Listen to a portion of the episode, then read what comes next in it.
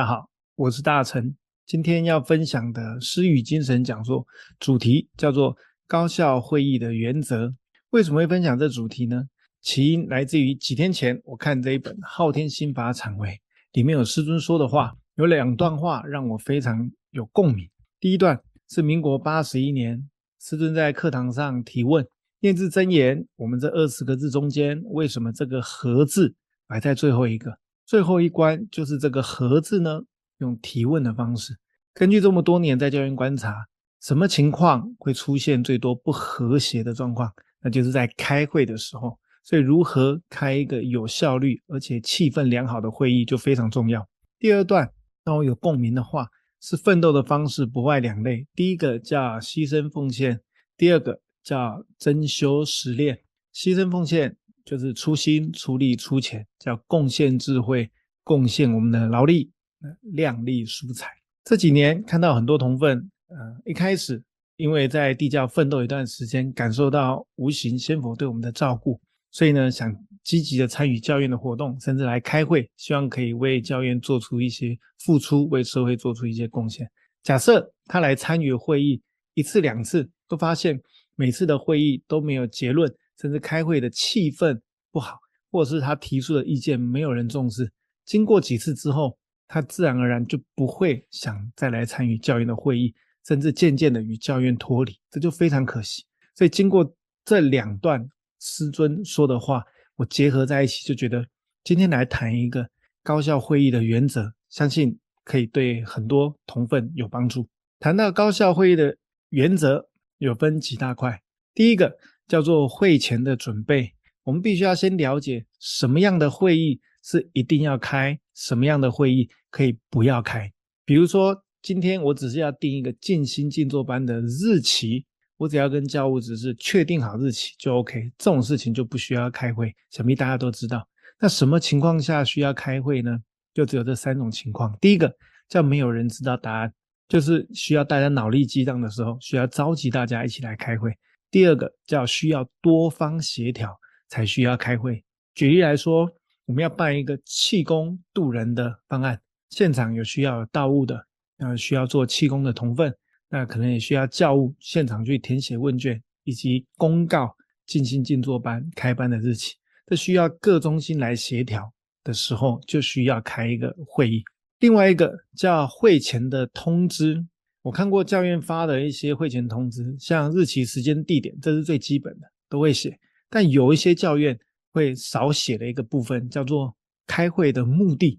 我们这一次会议的主题跟目的是什么？这也是非常重要，因为大部分的同分都是利用自己休闲的时间，甚至下班已经很累了，要赶来教院参与开会。如果我今天不知道今天开这个会的目的是什么，我要解决什么问题？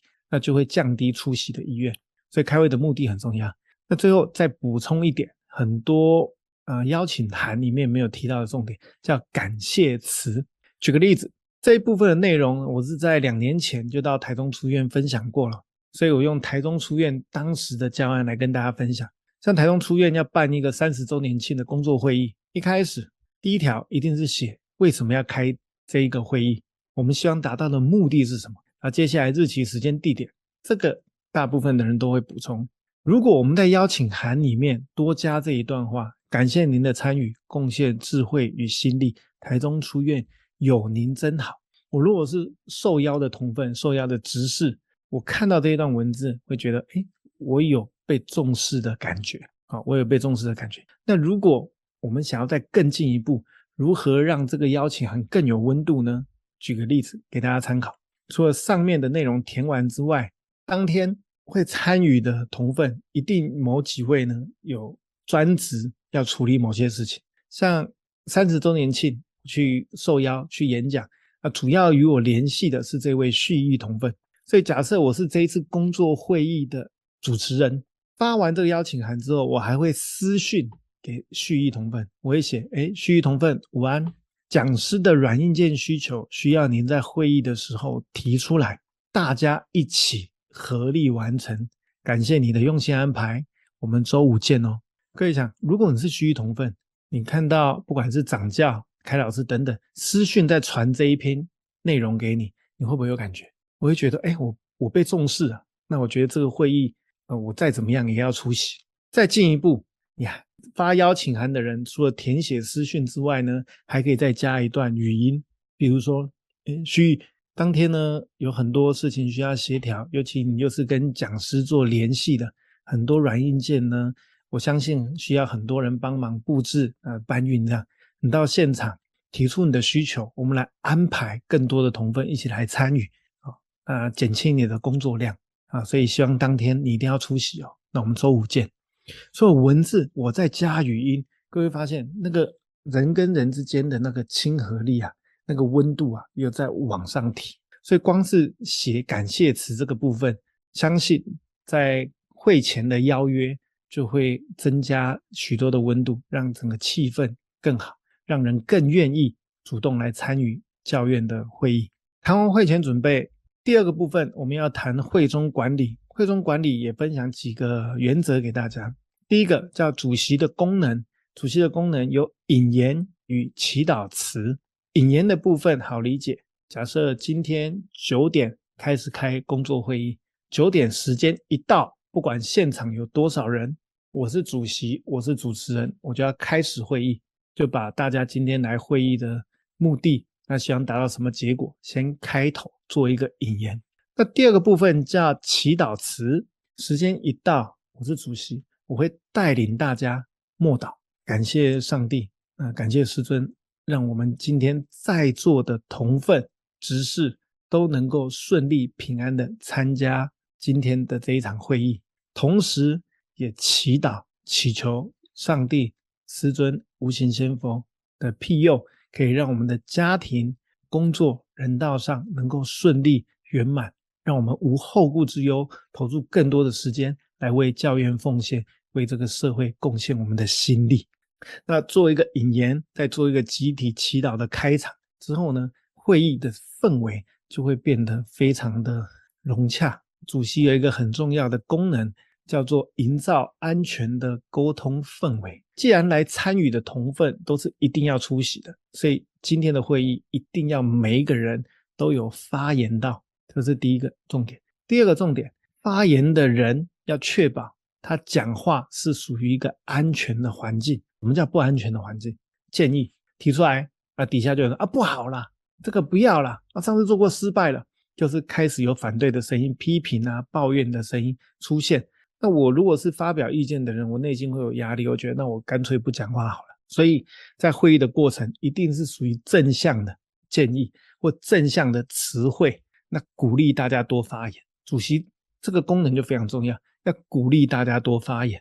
还有一个很重要的点，就是当有人提出解决方案的时候，一定要大家共同协力来把这个事情完成。举例，我就看过，就是在办一个，比如说像工作会议好，讲说，哎，这次的会议，呃，希望我们当天的周年庆的活动，那现场可以多几盘水果，让大家来。除了看活动、听演讲之外，还有水果可以吃，那感觉气氛会更好。哎，大家都觉得意见不错啊。这时候主席就开始看了，哎哎，有谁要准备水果？有没有人自愿？东看西看，有没有人自愿？通常这时候怎么样？会一片安静啊。大部分这种情况下，不会有人主动举手。这时候主席看，哎，没有人啊，啊，那不然你提的意见，你来负责处理好了。哇，我如果是提说要买水果的同分，我下次还敢提意见吗？不会嘛？就吓到哇！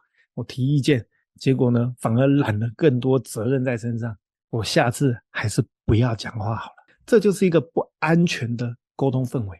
假设有同奋主动提意见，大家都觉得很好，这时候主席要想办法，要说：哎，这买水果这个想法很好啊。那大家觉得要买准备几种水果呢？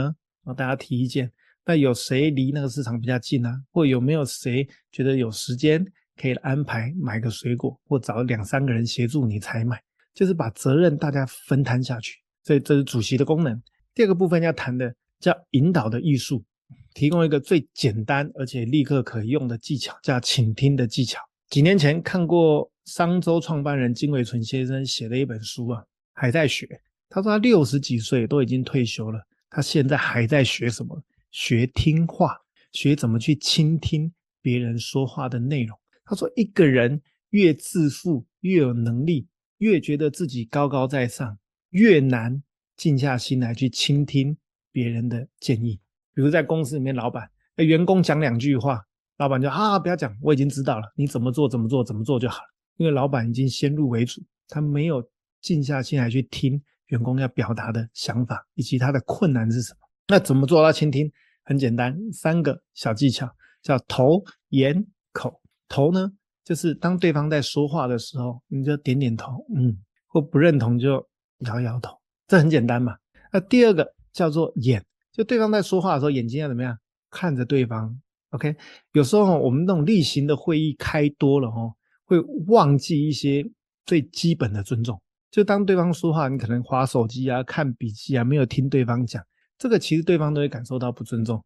借由今天的分享，我们要知道，未来我们在开会，有任何人发言，我们要听头给他回馈，眼睛要注视着对方。OK，那口是什么呢？必要的时候出一些。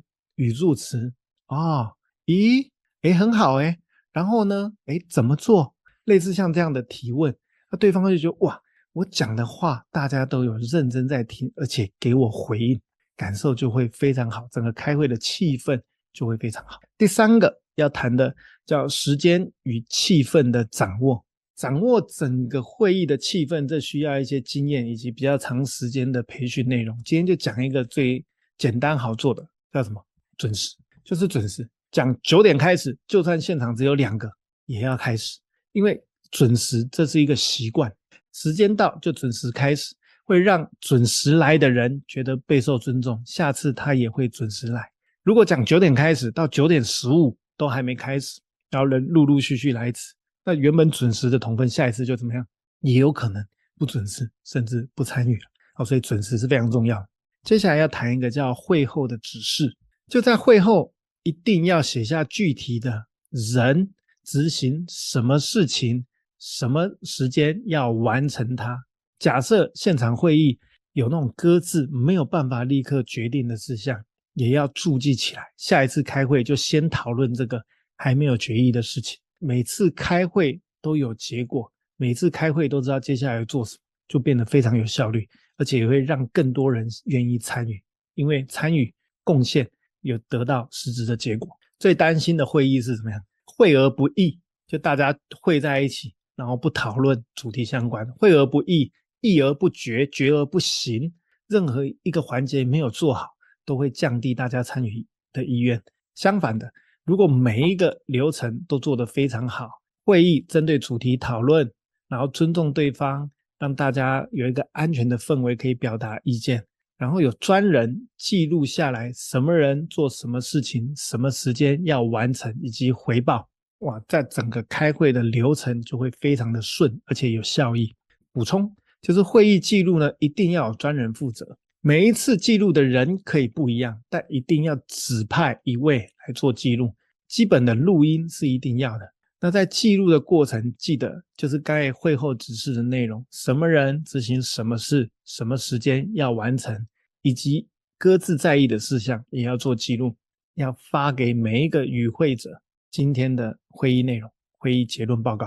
假设我刚刚从前面谈的会前、会中、会后会议记录，你都觉得啊有点复杂啊，不知道怎么做起，那请记住最后这一句话就好：准时开始。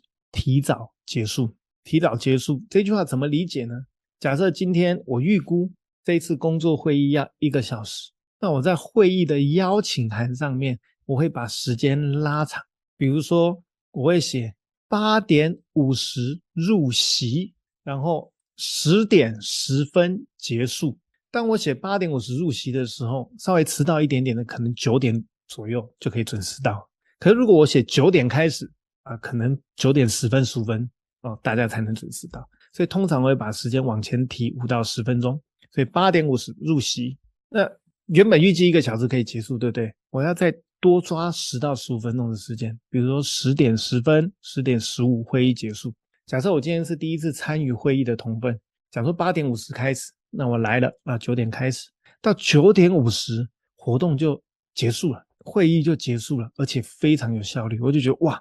那来参加教院开会就非常有意义啊，又有实质的产出，又提早结束。那下一次我就更有意愿来主动参与教院的会议啊。所以这是一个听起来很简单的话，但要落地去执行，它的影响力跟改变会非常的大。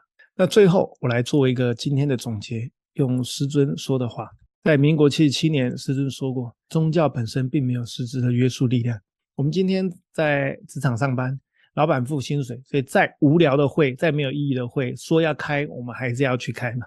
我们大家来为教院奉献，绝大部分人是没有己心的，所以今天抽自己的时间来参与教院的活动，就是因为想为教做一些事情。所以我们只能用道德、用精神力量，甚至主席、主持人要以身作则，准时开始啊，提早结束，掌控现场的氛围。让更多人愿意来参与活动，贡献自己的智慧。希望今天的内容啊，对各位有所帮助。希望这样的内容能够让各位未来在不管是教院，甚至在职场上的会议，都能更有效率，在邀约的过程更有温度，有一个更融洽的开会气氛。以上是我的分享，谢谢大家，谢谢。